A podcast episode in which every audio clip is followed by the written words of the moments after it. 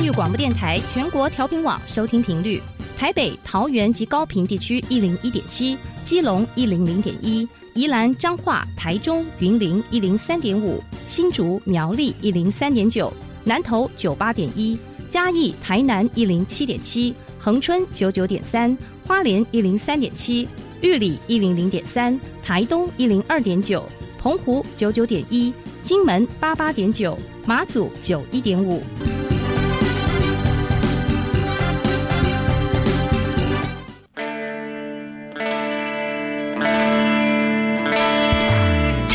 时时有惊喜，生活处处是学习。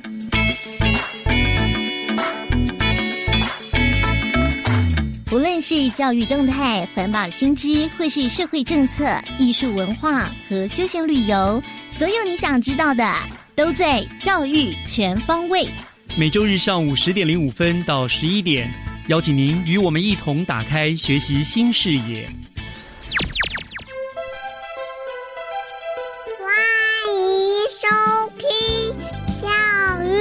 全方位。早安，各位亲爱的听众朋友们，欢迎收听三月一号的教育全方位。我是岳志忠。这两个月来，哈，我们的新型冠状肺炎的爆发，搞得大家是草木皆兵，人心惶惶，也打乱了很多人的行事还有作息。那么有子女在学校就读的家长们呢，更是提心吊胆，生怕孩子们在校园中被群聚感染。那为了让孩子呢能在安全的环境中上课，新北市政府早也已经做了各项万全的防范的措施。今天我们节目学习城市万花筒的单元，就要特别连线新北市政府教育局体育及卫生教育科的夏志强科长，请他来呢跟听众朋友们说明新北市针对校园防疫所做的相关的措施。那我相信里面呢也有许多值得您作为防疫的参考，请千万不要错过了这个单元。不过节目的一开始，首先让我们一起来听听由单元主持人 Helen 所带来的 Happy Speaker Fun Talks。学习加油站。Happy Speakers Fun Talks。欢迎收听今天的 Happy Speaker，我是 Helen。今天我们邀请到节目当中的来宾，是在校园主播培训营当中特别选拔出来优秀的同学。那我们首先先欢迎第一位来宾是竹林高中的王宇慧同学。大家好，我是竹林高中的王宇慧。好，我们欢迎第二位来宾是竹林高中的李明杰同学。大家好，我是竹林高中的李明杰。好，那宇慧和明杰呢，有为我们带来一段英文的 talk show。那我们先请他们带来这一段表演吧。Brittany, a star is born. Hi everyone, I'm Grace. Hey guys, this is Jasper. Now, you're listening. Coffee Tea or music? I followed a person on Instagram recently. Guess what? She had debuted for more than 20 years. Wow, she must be a senior. Who is she? The answer is Britney Spears. The Britney Spears? Oh, I know her. She's my favorite singer. Really? I'm also a big fan of her as well. Which one of her songs do you like the most? The first time I've heard of her song was when I was 10. The name of the song is Baby One More Time. She wore uniform in the MV and sang catchy lyrics. Ah, my favorite one is Toxic. She's a spy in the music video. She's very hot and sexy. The movie Pitch Perfect 3 even did a cover of this song, which is definitely worth listening. Though she has lots of famous albums, she had gone through some blue days in her life. Like what? Britney's aunt, whom she was very close to, died of cancer. Since then, she's been acting a little bit out of control. Due to her behavior, she was delivered to a drug rehab facility. Out of everyone's surprise, she shaved her head the next night for no reason. Um, she must be under great pressure. She was married and divorced several times and has two kids. However, for unknown reasons, Britney lost the custody of her two children. What a pity. She gradually recovered in the help of treatment. Fortunately, now she gets her visitation right of the kids. She's now getting her life back on track. It's such a relief to hear that. Better yet, as her life back to normal, she even became a judge on, in the talent show The X Factor. The champion of the season was coached by her. That sounds awesome. I've heard that she had held some concerts before. I desperately want to see her in person. Well, you probably have to wait for a long while. Why?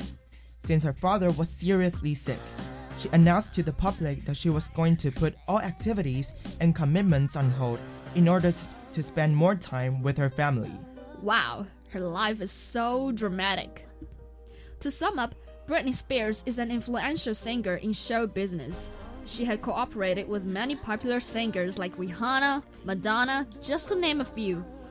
Although the comments about her are extremely polarized, there's no denying that she's an iconic star in this field. That's right. She was nominated 426 times and won 277 awards. Such an incredible record. Who's a favorite singer? What's a favorite song? Give us a call and tell us about your own story. Thank you for your participation. We'll see you guys in our next show. This is Grace And Jasper, in Coffee Tea, or Music. See you. Bye. 好，谢谢竹林高中的王宇慧同学和李明杰同学带来这一段英文的 talk show，你们都很有精神的那个语气。好，那可以请你们先帮我翻译一下，说你们刚刚讲了些什么内容吗？嗯，我们讲的是我们两个都共同很喜欢的一个歌手，嗯叫做 Britney Spears，嗯然后台湾翻译叫小甜甜甜布兰妮。嗯然后前面就是我们两个都，呃，我有一首就是我很喜欢的歌叫做 Baby One More Time，嗯然后我最喜欢的歌名叫做 Toxic。嗯嗯然后那个 Baby One More Time 里面，他就就是打扮的像女学生一样，嗯然后就穿着校服，然后在学校里面唱歌跳舞，然后就觉得很有活力。嗯，这是他年轻的时候唱的歌是吗？嗯，对，嗯然后我的那一首是他是演一个呃特务，嗯然后他他在里面的装扮就是比较走性感的路线。嗯，然后呢，电影《歌喉战三》也有翻唱这一首歌，嗯然后也很好听。嗯，那你们怎么会特别喜欢这一位歌手呢？哇他们呃，他的曲风嗯非常的吸引我们两个。嗯，是很活泼的那一种曲。对他年轻的时候可以驾驭各种不一样风。格，嗯，年轻的时候，所以意思是他现在现在比较迈入中年。啊，所以你们会比较欣赏他年轻的时候的那个曲风，这样子。是，嗯，那所以现在听的歌也大部分是他年轻的时候的歌曲。对对，哦，历久不衰，那你们觉得他现在的曲风如何呢？还是很性感。嗯，只是就是进入中中年之后，然后那个感觉就比较不一样了。哦，好，所以现在你们都会听比较偏向听他年轻的时候唱的歌曲。嗯对嗯，好，然后你们后面稿子又写了些什么呢？哦，对，那就是翻译。然后中间我们介绍了一下他的生平，嗯从他嗯因为他有一阵子状态很不好，就是他的阿姨过世的时候，嗯。然后那一阵子他就做了一些比较让人家觉得很惊讶的举动，他去理发院，然后把他头发全部剃光，哦。然后就然后就被记者有拍到，嗯。然后那个是他人生的低潮，然后他就有被送到那种就是恢嗯恢复的中心去，嗯。恢复中心，精所以神病院，所以精神上也有一些问题问题，这样子、是打击太大了。应该是应该是。嗯然后后面有介绍的，他有结过婚，嗯。就是结过几次，离过几次，嗯。嗯。然后有两个小孩，然后不过就是因为一些不知名的因素，嗯，他失去了孩子的监护权。对。哦，所以是这个一这个人人生经历蛮精彩的哦。是，嗯。然后他后面就有付出，嗯。然后有出几几首歌这样，嗯。然后后来他还有去到就是当呃 X Factor 的裁判，就是当评审。一个歌唱类的选秀节目，嗯。嗯，然后在那边，然后有就是他指导的那一季的冠军，就是是他指导的。嗯，你们觉得他年轻的时候跟现在复出之后的个性有很大的差别吗？年轻的时候就是比较，应该就是年轻，然后比较小女生，嗯。然后复出之后，他有经历很多，就会就是有比较稳重一点点。嗯，这让我想到另外一个歌手，艾薇儿，嗯，艾薇儿，艾薇儿怎怎么了？是经历跟他很相似吗？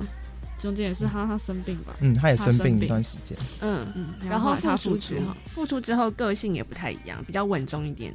应该是他的歌词就会变得比较比较内心。然后比较嗯就是会低落，低落，会谈论一些比较沉重的对，比较沉重，对对对，嗯，但歌词是他们自己写的。不知道哎、但是从他歌词内容可以感觉出来，像那种重生的那种感觉，嗯，是？吗、嗯 g o d keep my head above water 他。就从嗯就从水里面重新再活过来一次。对那他的歌，你们会比较喜欢他年轻的时候的歌，还是复出之后的歌？都还不错。嗯，就年轻的时候有年轻那种活力，那嗯复出之后又是一个就不一样的旅程吧其。实 Britney 也是啊，嗯，哦，嗯，好，所以你们这个英文稿子里面就是分享了你们喜欢他的哪一首歌，然后后面也有分享了这个小甜甜布兰妮她的一些生平经历，这样子。对是觉得说她的生平经历很很特别，很崎岖，所以会想要特别分享她这个经历，这样子吗？对。哦，那你们有觉得说她哪一段的经历让人觉得很不可思议吗？觉得剃头发那段很离奇，他突然想要把自己头发都剃掉，嗯这样子。大部分人应该蛮就是珍视自己的头发的，嗯然后他就突然把它剃掉。嗯，他付出也很激励人心，就是嗯通常经历过低潮的呃明星，嗯如果要再付出的话，很难再回到自己最红的那一段嗯，嗯，巅峰时期。所以那他现在付出到现在，他的人气依旧在吗？应该没有当初那么嗯，对啊，就是那个时候年轻人嗯都变成现在的中年人了。哦所以可能有一些歌迷就跑掉了。对啊，可能也不是大家都认识他了。那你们是在他什么时期的时候认识他的？他年轻的时候我还很小，啊，对，那那个时候你就认识他了对，那时候那时候就很喜欢他车上车。上都放他的歌，哦买他的那个光碟。所以他复出的时候，你们应该很高兴哦。对，嗯，可是，嗯，但是他现在风格比较不一样了。没关系，我们可以缅怀他的歌曲。好，今今天很高兴能够邀请到竹林高中的王宇慧同学和李明杰同学到 Happy Speaker 的单元当中，分享他们在这个呃喜欢的歌手，还有喜欢还分享了这个这位歌手的一些生平经历。那谢谢你们的分享，谢谢你们。谢谢谢好，那今天 Happy Speaker 的单元就到这边，我是 Helen，我们下次见。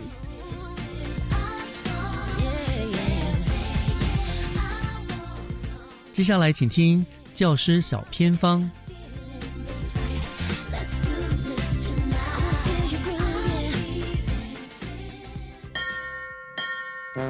讲台下的教学经验良方，请听教师小偏方。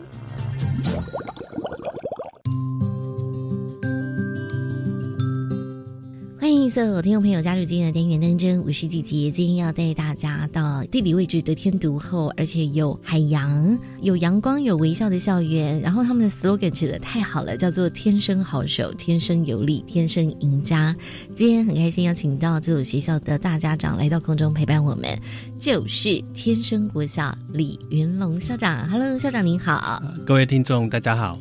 校长，请问一下，天生国小在哪里呀、天生国小呢，在淡水河畔，就在渔人码头的旁边的一所很美丽的学校。难怪会有海洋、阳光跟微笑这样子。是，好，而且听说从这个云门舞集往下就可以看见你们校园这样子。是的，我们的校园周遭有淡水的古迹园区，当然就包含我们学校后方有云门舞集。那当然呢，在我们的校园当中有非常多特色，因为比如说学校还有毕业露营，甚至呢对于书法都非常的重视哦。校长可不可以来聊一下，就是说您这所以学生为主，而且这个老师为要、家长为重的校园呢？天生国小正如其名，学校的小朋友都是天生好手。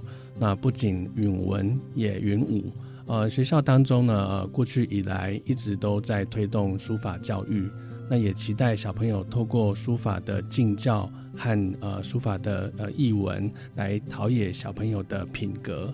另外，呃，因为我们学校的呃环境非常的呃自然，那我们也期待小朋友能够运用这样子的好的环境，发展好的体格。所以一直以来，天生国小在体育田径的表现上面都非常的优秀。那我们也是田径的重点学校。那期待小朋友不仅在译文或者是在体育上面都能够发展的成为是一个天生好手的学校。因为天生国小这个地理环境在淡水河的河畔，那在过去呢，它有一个很。呃，有趣的历史啊，天生国小它是侵华战争的古战场，在清朝的历史过程当中，这也是清朝对外唯一的胜仗的一个战士的场地。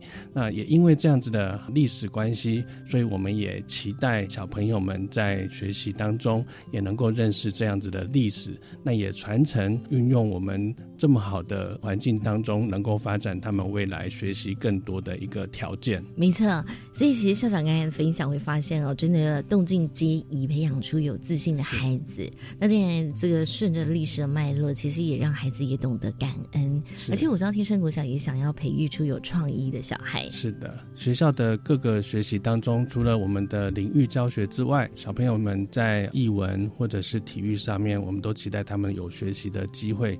当然，我们也希望说，透过许多活动，让小朋友能够表现出他们的多元的成果。就比方说，我们在毕业班，我们每一年会在运动会前后办理一个毕业宿营的活动。毕业宿营的活动也是所有学习的展现。那这当中包含他们必须要共同合作，来通过各个的关卡。活动当中也不会受限于学校的校内场地，我们也会运用刚才所提到的学校周遭有古迹园区，有云门舞集，那我们会带领小朋友在不同的场域当中去闯关。好，校长，我听说露营嘛，宿营要点萤火，你是那种很帅的方式出场点萤火，是不是？每一年的萤火都是小朋友非常期待的活动，当然也期待透过家长的合。作能够让萤火的亮点能够让小朋友更惊讶，当然这只是一个开头。那像今年我们就希望从远远的司令台那边，让萤火能够直接传到我们的萤火台当中。那小朋友他们想必一定很期待的。好，校长想问一下哦，这个格宿露营的概念，因为在小学在做真的很少，当初为什么会有这样的构想？而且在执行上面呢，所有的构思啊都是。是老师们一手包办吗？还是说，哎，有学生一起来做参与？这样子的活动，当然他需要透过家长的支持啊，小朋友们他们呃也能够长期的在老师的指导之下做好准备。我们希望小朋友不是只因为这个活动而做展现，从第二年开始，我们就会有第一批毕业生毕业了。那我们在第二年的格数露营，就邀请毕业生回来担任队服。希望他们能够就之前所学习到的来反哺，来带领他的学弟妹来去参与这样子的宿营活动。那这个过程也希望小朋友他可以啊学习到感恩，能够让啊小朋友能透过学姐学长的协助来完成宿营的活动。那当然，在这个过程当中，不仅是学长姐啦，或者是毕业班的小朋友们，他们都能够呃透过这样的活动学习到彼此的合作，这也是我们期待的。那在这过程当中，因为小朋友们他们彼此之间的协助跟创造，也可以让他们在活动当中能够创造出更多更有趣的成果。当然，这个在学校住一晚，我知道校长跟老师会不会陪学生也在学校住一晚？在活动过程前置作业。也会邀请家长一起来参与，那我们行政同仁，甚至是学校的其他的年级的老师，都会希望能够来一起参与。那在驻营的那一个晚上，当然也要确保小朋友们的安全，所以我们都会轮流的守夜，希望在小朋友的夜间的活动当中，也能够确保他们的安全。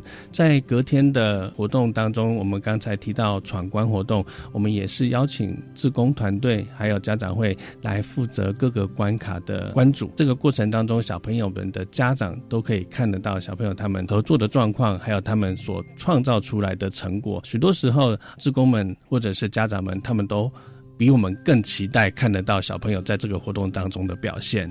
是哇，我们天生国小的毕业格宿录影，其实很像从二零一七年开始哦，是到现在其实有将近快四年的时间哦。是那当然，我知道每一次的筹备哦，时间都拉得很长，而且要不断不断的开会哦。当然，刚才校长有说，哎，家长的支持嘛，怎么样可以凝聚这份力量呢？天生国小在淡水河畔，所以在这个地方的小朋友们啦、还有家长们，他们特别的质朴，那对于学校的支持都很单纯的想要帮助小朋友在学校当中获得更多的学习机会，因此在凝聚家长的资源或者是家长的人力付出上面，事实上并没有非常大的一个困难哦。那当然，呃，以地区性来讲的话，我们这边的家长相对需要更多的协助。我想陪伴小朋友成长是每个家长的共同的希望。那所以透过学校的宿营活动，也让家长可以参与。我想不同的家庭的背景，或者是不同家长的性质，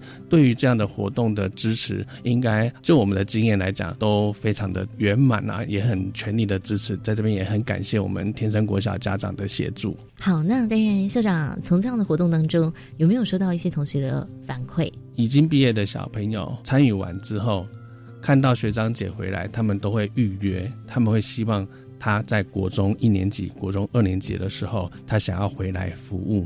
不过这是需要经过考验的哦。我们在活动之前会有一个反哺服务的考验，通过考验的学长姐就可以回来协助整个活动的进行。而毕业班的小朋友，其实我们会在六年级上学期就让小朋友知道整个六年级过程当中的毕业系列活动。那当然，其中我们有一个西餐礼仪活动，我们会有机会跟小朋友一起用餐。那我也利用这样的机会跟六年级的小朋友做了一些谈话哈。对于毕业系列活动，哪一个活动他最期待？毕业班的小朋友绝大多数都很期待宿营活动，因为他们在过去以来都会知道有这样的讯息。当他们到了六年级的时候，他们特别期待有这样的机会可以参加。所以以毕业系列活动来讲，我们毕业宿营应该算是支持度最高的一个活动了。太棒了！那也让我们感受到，在海洋旁边的这所学校呢，真的也是充满着阳光跟微笑的。今天就这次，谢谢校长。谢谢。以上就是今天的单元，等一下回来继续锁定由岳志忠老师主持更精彩的教育全方位。much. It's much harder to come by.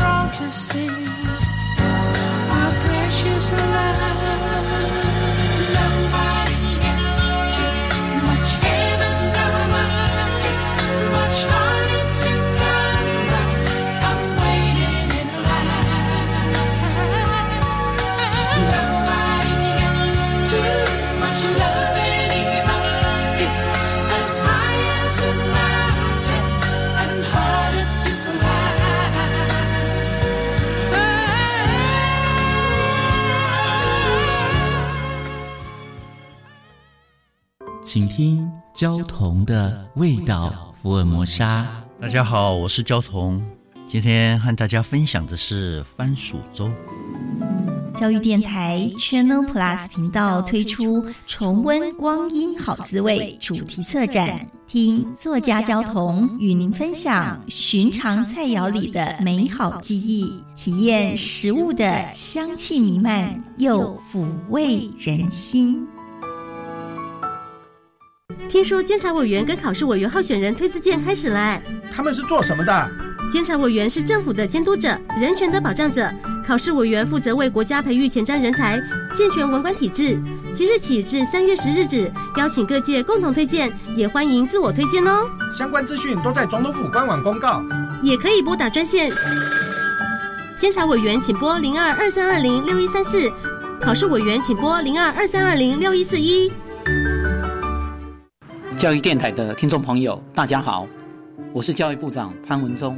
为了保护自己，也保护身边的人，根据指挥中心专业建议，一定要用肥皂来勤洗手，不要常用手去碰触眼、口、鼻，养成良好的卫生习惯。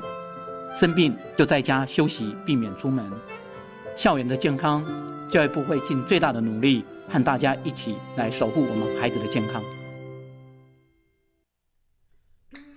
合唱无设限，我们是台北室内合唱团。您现在收听的是教育广播电台。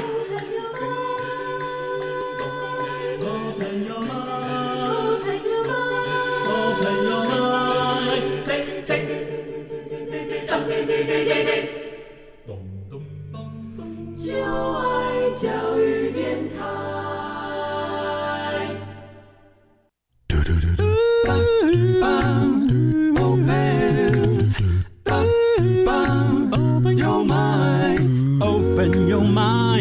就爱教育电台。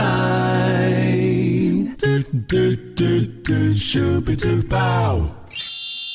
打开您的幸福生活新视野，请听学习城市万花筒。您正在收听的节目是教育广播电台《教育全方位》，我是岳志忠。今天的学习城市万花筒呢，我们要跟大家讨论的当前大家呢最闻之色变的主题哈，那就是我们的新型冠状病毒所引发的肺炎。我想它在全球呢可以说是大爆发了，使大家都闻异色变。而国内的各级学校呢也因此都延后了开学日，同时也利用这段期间呢来加强各项校内的防疫措施，希望能够有效的防御疫情在校内呢传播，呀来保障师生的安全跟健康。那么今天万花筒呢，我们就要连线新北市教育局体育及卫生教育科的夏志强科长，我们要请科长来为大家说明新北市针对这个新型冠状肺炎疫情所做的各项的校园防疫措施。那科长已经在我们的线上了，科长你好。你好，各位听众朋友，大家好。谢谢科长哈，最近你们很忙哈，还要抽空接我们电话这样子哈。好，科长，我们知道关于这一次这个来势汹汹的这个新冠这个肺炎的疫情哈，我们台湾不论是中央或者是地方，可以说都是以最高规格的警戒来防备。那也希望大家都不要到人多的地方去聚集了。对。可是对学生而言，学校却是不得不去的一个聚集的场所。那这也是家长们最担心的一件事情。是。那我们也知道，教育局已经针对这个事情呢，对学校做了很多很多的防疫措施。你们更成立了一个所谓的疫情应变小组。所以，首先是不是先请科长跟听众朋友们介绍一下新北市的这个疫情应变小组大概的架构是怎么样子？好，就是跟那个志章老师还有所有听众朋友哈，就是。其实我们在这个疫情在开始越来越蔓延的时候，嗯在过年的时候，我们就已经开始做了很多的准备。年假一过后，其实我们在教育局这边，我们就成立了这个教育体系的这个防疫的这个应变小组。是。那这个整个的应变小组又分了五个组别，然后那一个是新闻通报组，一个是幼儿辅导组，一个是教学辅导组，另外是社交辅导组，另外就是一个物资后勤组。物资后勤组，其实在这段防疫，我们在开学前的时候，这是我们最大的重点工作，因为物资大家都知道，嗯，物资在这个抢购的状况之下，就是有购的状况啦。是，所以其实我们在这个组别里面，我们把我们的九大区的校长，嗯把我们的家长团体、教师团体，我们一起都纳在应变小组，我们一起同心合力的来协助，说我们在这个不管在物资的准备，甚至后续的这个要开学了，那后面的一些教学辅导的部分，我们都要一起来做好准备哦。所以这个架构里面，其实不仅仅是教育体系的这个各个单位以外，我们把家长跟教师，还有我们九大区的中心，我们一起纳入，我们一起来对防疫的这个工作，我们一起来同心合力。所以体教科你们就是负责这个物资后勤组。诶，我们体教科主要负责这个后勤资源。啊，在这个组别里面，我们是放在这个地方，这个地方但是因为整个架构里面，因为在主责这个学校卫生的部分在体教科了，那等于说同层的部分还是会在我们科。嗯嗯是。对。好，那当然这个防疫是全民的作战。刚刚科长你也说，在你们我们担任这个物资后勤组，就包括了结合了很多的家长团体啊，等等等等。那我也知道，最就整个市府来说，除了教育局之外，跨单位的合作也是非常的密切，而且是必要的。那在这个部分哈、合作的单位大概各是什么样的责任呢？哦，其实非常多哈。其实当然，我觉得大家不只是教育局，我们整个市政府都各局处是就是同心合力然后，比如说，其实大家一定知道这个部分，卫生局其实一直不断协助我们在一些防疫的作为上面跟资讯上面，让我们有更清楚的这一个资讯啊。嗯那当然，其实我们也跟新闻局一起合作，其实有拍了宣导的影片跟一些这个宣导的措施，尤其是在不管他个人卫生习惯等等这部分，新闻局也帮助我们很多。当然，在这个中间，在开学前的这两个礼拜，我经发局其实就是也提供我们这些物资的厂商哦，我们也跟他做接洽。其实我们新北市也准备了很多的物资，希望就在开学前把物资让学校到位。嗯嗯当然，我觉得可能大家可能看待这个礼拜或上礼拜，其实我们因为就是希望在开学前让学校做好所有的这个防疫工作，我们就是也做了防疫的演练。嗯那这个是由消防局帮我们指导，因为消防局他们对演练这个部分是非常注重非常细节，紧对对对我们希望用他们的指导，让我们把每个细节都做到位哦。那当然，我觉得不管环保局，大家也知道，开学前环保局把我们所有的学校的周遭跟这个校园里面都做了消毒，这样谢谢环保局这个所有的协助帮忙。当然，民间团体也有捐赠一些物资，家长团体也提供了我们物资的资讯，甚至我们这次我们的新北市的学校护理人员协会。他们协助做了卫教的简报，在开学的第一天就可以跟孩子来做相关的卫教，希望我们重视这个个人卫生的部分，也把我们勤洗手都有带到这个孩子的心里面。几乎就是整个市政府以及民间团体都总动员，是大家都是希望孩子能够安安心心、健健康康的去到学校里面上课，对不对哈、OK，好，那刚刚你也提到了一个，就是这段时间你要防疫的物资你要做准备嘛，对不对？口罩啦，那我想这都是大家非常非常关心的事情。对那刚刚提教科，您又刚好就是这个所谓物资后勤组的负责的单位嘛，好，所以是不是也可以跟大家报告一下，在物资准备上面，到底现在新北市这些东西是不是够充裕，以及这么多东西你们是如何管理分配的？OK，好，其实大家讲物资就不脱于口罩、酒精跟体温计哈。额温枪对那对对对额温枪或耳温枪啦。对对对对那口罩其实我们原本的学校的储备量，其实我们在这个疫情爆发前，其实我们就一直掌握学校的储备量。其实嗯本来学校就有一定的储备量，我们大概新北市所有学校的储备量就有六十四万。64那万这段时间其实因为口罩都全部由中央都控管，那中央也配发了我们四十七万多的口罩。嗯哼那我们也在开学前我们全数的配发，所以其实现在目前在学校的量有超过了这个一百一十万片的口罩。哦嗯嗯那另外酒精，其实我们学校原本的储备量也有高达六千八百公升。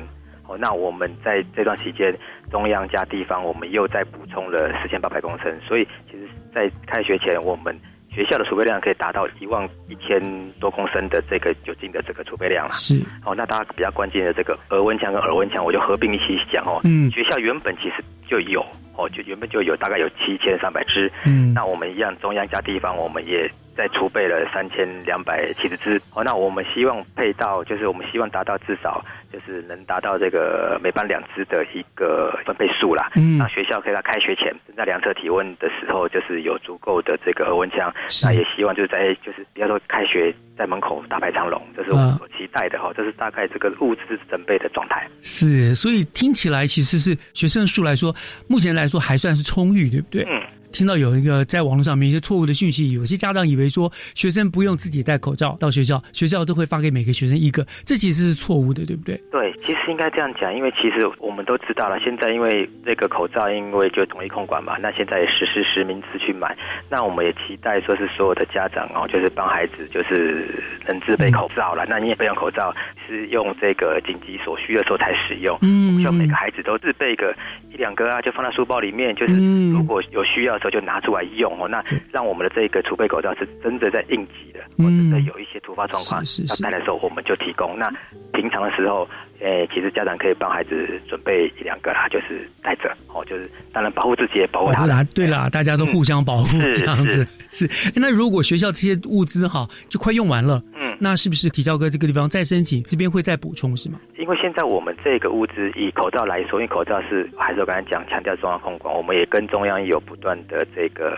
反应啦。就是嗯现在就是说，应该来说，如果中央到时候再配到地方来，我们也赶快会配到学校去。好，嗯在这段时间，目前我们不管学校买不到，我们也买不到，所以说是大家都有这个担心，我们也让中央也都知道了，嗯哦，也都知道，那就是我们看他他的配发的时候，我们会再赶快再配到学校去。OK，我想这个真的是很重要的。是好，那物资有了，让大家知道如何这个预防病毒上升。那老师啊、家长啦、同学们呢，应该注意哪些事情？这个就必须借重在这个正确的防疫宣导了，对不对？那极端你们宣导的方式是不是可以跟大家做一个说明？刚刚你也说，好像透过很多管道嘛，对不对？对什么样的方式？其实我们现在一直在讲哦，就我们新北市我们强调所谓的三级防护哈，跟健康五原则哈。嗯那这个三级防护就是我们讲的，我们希望家长一起哦，就是在出门前，就是家长帮孩子先量个体温，然后了解下孩子今天的身体的状态哦，这是就是希望就是就是家长来帮这个忙。那第二级就是希望就是哎，到学校前我们也还是会请我们所有学校这边帮孩子这个量测体温，我们来注意孩子是不是有一些体温的异常。那当然第三级就是我们希望在这个在校期间，我们的老师随时注意孩子的这个身体状况了哈。我们希望在这个一整天在学校的这过程中，我们随时都关心到孩子的这个状况。那当然我们强调所谓的健康五原则哈，就是量体温、勤洗手。这次我要强调。这次的疫情，其实勤洗手是一个非常重要的动作。嗯就是因为我们手很容易沾这些病菌啊，东摸西摸，就是勤洗手是一个很重要的。所以我们有让所有的学校、所有的洗手台都会有肥皂，嗯注意吃搓冲捧擦。嗯那在洗手的过程，内外夹攻大力丸，大家可以确实的把手洗干净。那当然就是正确的佩戴口罩，教室保持通风，跟生病不上学的原则，我们不断的强调。那当然这个强调，我们现在因为我们有新北学霸，嗯。或者是 FB，所以应该可能新北的家长应该大概都加入了吧，对对，我们都在这个部分的，我们都有在这个学霸来做处理。嗯。教育局的网站有防疫专区，那甚至其实我们这些资讯，因为我们在这段期间哈，我们在这个我们所有的学校有一个赖的三层群组，我们可以把局端的讯息给到所有九大区的学校，嗯。九大区的学校再分到所有学校这边，那学校再到第三层所有的老师手上师，所以老师在给现在大家家长都有手机了，所以嗯每个老师都拿得到这些讯息，嗯哼再请老师把这讯转给家长哦。这是我们希望就是透过这样子的层层管道，我们希望把一些重要的资讯可以让一线的老师跟所有的家长都知道，我们一起来为这次的这个疫情来做充足的准备，一起来合作，我们来对抗这样子的疫情。我想这是非常重要的啊！大家其实越了解状况，越能够掌握，越不会紧张。就是因为不明白才会紧张，才会乱，对不对？啊，所以这样子一个防疫宣导，还有我想这个都是非常重要的。那好，来到这个地方呢，我们稍微休息一下。回来之后呢，我就要继续请教科长的，就是现在已经开学了，那开学之后呢，在学校里面又要做的重点的防疫工作有哪一些？再请科长给我们做个说明，好不好？好，好，我们稍后回来。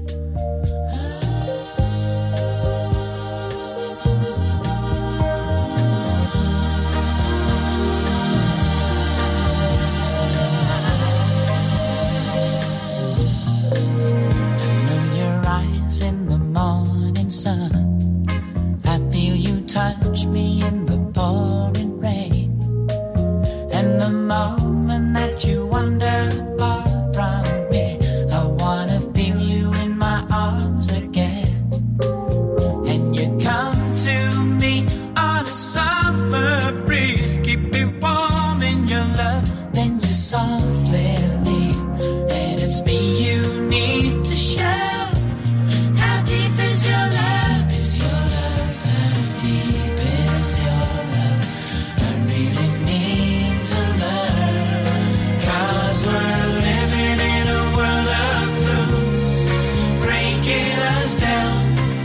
when they all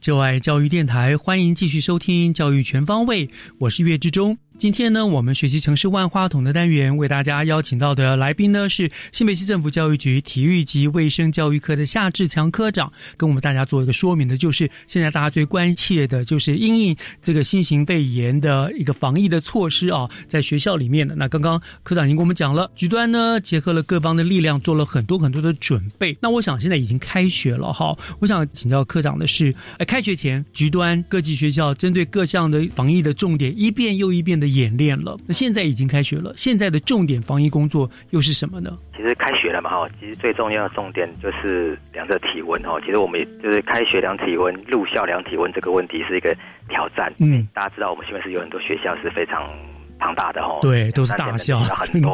那我们不希望因为量测体温在这个校门口这边大排长龙哦，嗯所以其实我们在这个开学前，我们就请学校要召开会议，去把学校的这个量测体温的动线去做一些安排。嗯不管是你这个动线的安排，你要去计算你到底要量测多少人，嗯那你的配套像譬如有早到生或特教生，你怎么做处理？你要用个精算出一个合理的这个时间到学校来，就大概集中在这个七点二十到七点四十是最大量的时候。对，二十分钟你如果去消化，你的动线要怎么安排？嗯那我们其实把学校的这个动线的安排都要报来我们的所有的督学这边去做审查，是你到底的安排合不合理啊？嗯哦这是我们一个非常重要的一个重点工作。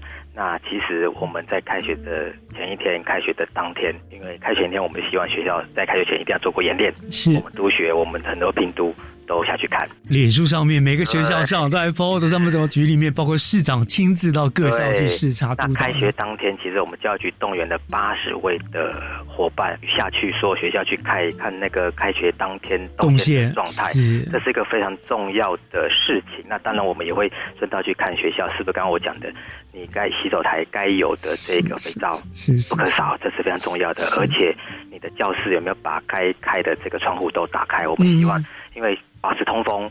这是一个很重要的，因为疫情哦，有没有把窗户都确实的打开哦，把这个我们平常座位的间距拉开，因为大家都知道，是是大家我们之前可能希望有距离讨论，对对对都会并在一起，现在嗯不要全部拉开，我们希望把空间拉大，那个窗户全部打开，保持通风，这个是一个非常重要的。幸好最冷的冬天已经过去了。对对，像目前看慢慢有点回暖的，然后我们情愿开窗户，是直接开窗户，就是你稍微如果比较凉，外套稍微搭一下，那我觉得这因为现在这个疫情 OK 的，开窗户是很重要的，是是是 OK。好，那如果有个案通报，就会有你们的专线，对不对？对，其实个案通报，其实当然现在大家都比较就是都很战战兢兢嘛，哈。嗯那当然我们就在这个，其实如果今天你量测体温，你量到有体温异常，我们还会请这个小虎这边再来做耳温枪，因为真正我们还是希望耳温枪，因为中央疫情指挥中心讲的蛮清楚了，最后定调就是额温的量测是三十七点五大于等于的时候，就就是异常，那我们还会用耳温枪去做复测，嗯哦，如果有复测真的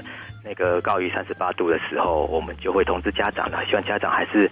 诶，带孩子去看个医生，看他到底状况是怎么一回事。那我们会简单问一下，可能他有没有一些，因为现在大家可能旅游史啊、接触史啊之类的这样。的这个部分哦，稍微简单询问一下，嗯还是希望赶快就医啦。哦就医才是个最根本的，让医生来做最后的判断。是哦当然，我们还是强调不上课了哈，生病不上课的话，如果真的有些状况，让孩子就好好的休息，哦，保护自己，也保护他人，要的。健康才是最重要，尤其重要的那一句就是保护自己，也是保护他人嘛，对不对啊？OK，好，那因为这次这个疫情哈，打乱了各校的行事力，那很多的活动都受到了影响，没有办法举行或者延后嘛，哈，那也有可能会有很多不可测的突发状况了。那针对这一些局端，是不是有一个完整的配套措施来应应呢？我们其实局里面有，因为这个部分呢，我们也都有去思考到哈。那我们其实，在各级学校有一个停课补课还有定期评量的应变计划。嗯那里面有三个主轴哦，第一个就是云端的行政。嗯其实我们也在日前，我们也召开这个线上会议。哦，我们用这个用的这个软体哦，我们跟我们整个教育局各科室跟所有的这个九大区分局，我们开的这个云端的会议，其实我们也确认了这个云端的行政的工作，这是可以来做处理的。嗯那再来就是我们的线上教学哦，我们这次我们的这个教职科其实动用了蛮多的这些辅导团的伙伴，其实有一些这个线上教学的这个课程，这个线上这边可以来做处理哦。譬如说，就是我们有各自的学习包，我们有这个所谓的这个 e-matter 的这个线上家教的部分，也有这个班级课堂的直播，我们都会在这个部分来做处理。嗯另外一个就是大家最担心的哦，就是如果我被停课，那补课怎么办？哦，对那我们其实有弹性补课的这一个作为，就是说，其实有一些你在线上的学习的这一个时数，我们是可以做弹性的这个折抵的哈，就是说大家就不用太担心。嗯今天这个疫情，其实你今天你的缺课也不会去列入你的这个缺缺席这个记录了哈。嗯所以大家家长请放心哦，就是说今天你真的有身体不舒服就休息。那我们这个机制我们也准备好了，因为我们现在所有的这个线上的这个学习，我们都是在新北市都单一账号的登录，嗯让大家可以很方便来使用。但重点是。大家要真的去使用哦，不要只是哦，就是没有开启线上的这个课程，那可能就会打折扣了。OK，这个就是一个所谓停课不停学的一个观念嘛，对不对？是没错可是对啊。可是这有一个问题，就是那是必须他家都有电脑。可是我们也知道有一些弱势家庭，他如果他家就没有这些电脑设备怎么办？哦，这个我们也跟所有学校的都叮咛哦，就是也要重视一些弱势的家庭或弱势的孩子。嗯他可能没有这样子的设备，学校其实我们都有这样子的资讯设备，其实是可以借用的。哦，这个部分我们也都准备好了，就是多多少少会有这样子的孩子。其实我们的咨询者学校都有，不管是这些平板哈，我们其实很多学校现在都有一些平板，嗯让他不要因为这样的这个疫情的影响而影响到他的学习啦。对啊，嗯 OK，所以就是纵使是。这个是针对停课的问题嘛，对不对？如果停课的话，我们可以用这种停课不停学线上教学的方式来进行。那如果说其他的活动呢，譬如说某些特别严重的啦，随班复读啊，要怎么样去转介呢？这样？还有那些中港澳的学生，对不对？就是诶、有一些就是一个是在中港澳滞留的嘛，吼，一个是中澳滞留的，一个是在台湾这边就回不去的，哈。嗯，那刚刚主任讲的那个随班复读，就是在台湾那边回不去这些学生，其实我们也那个定的这个随班复读的作业的嗯这个作要点，然后就是他们可以来申请这个随班复读，让这些就在台湾回不去的这些孩子，可以就是就近在学校里面来做学习。嗯那另外留在中港号的，其实现在我们也都有掌握了哈，也跟学校这边希望说就是就是跟他们联络到之后，我们不管把课程我们用这个电子的方式或怎么样传过去给这些孩子，或者说真的有困难的话，我们甚至可以，我们也跟书商有接洽过，可以把教科书可以先寄送给他们。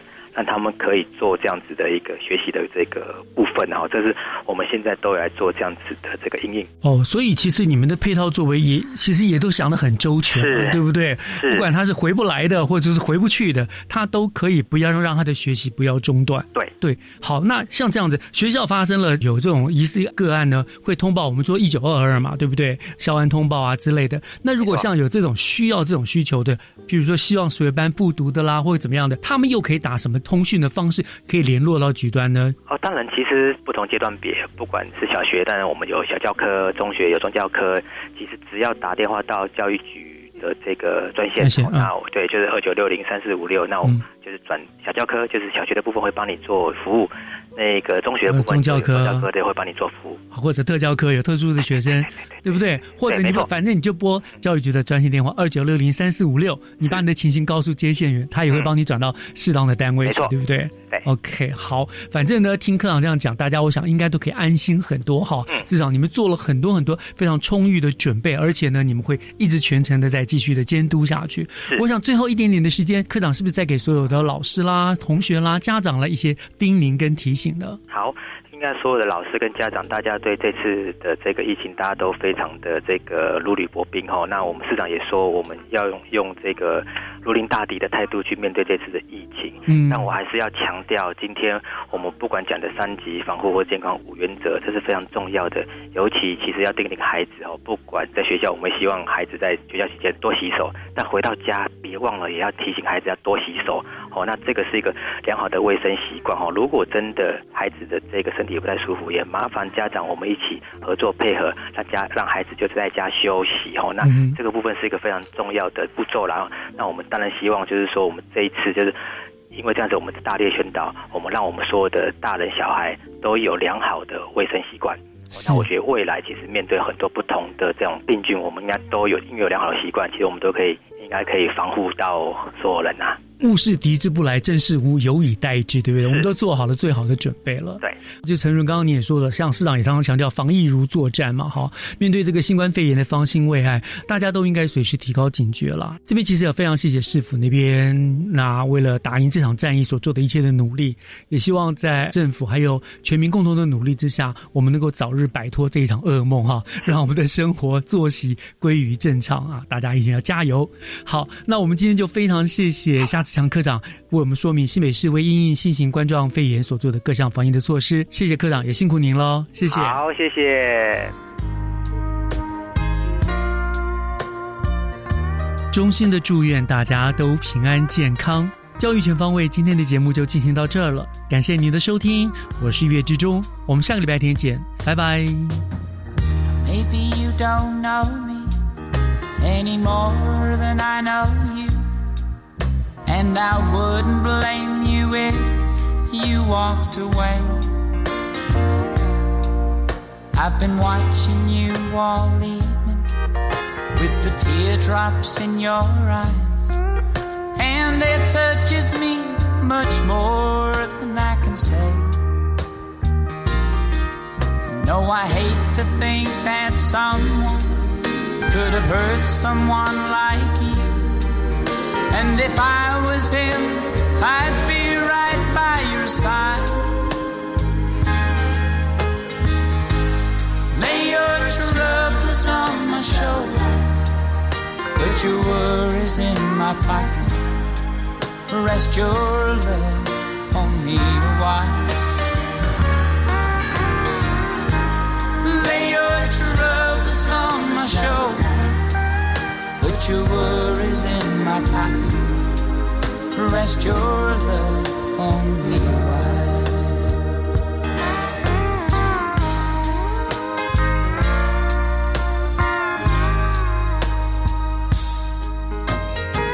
Saw you in the car, and the moment I walked in, saw your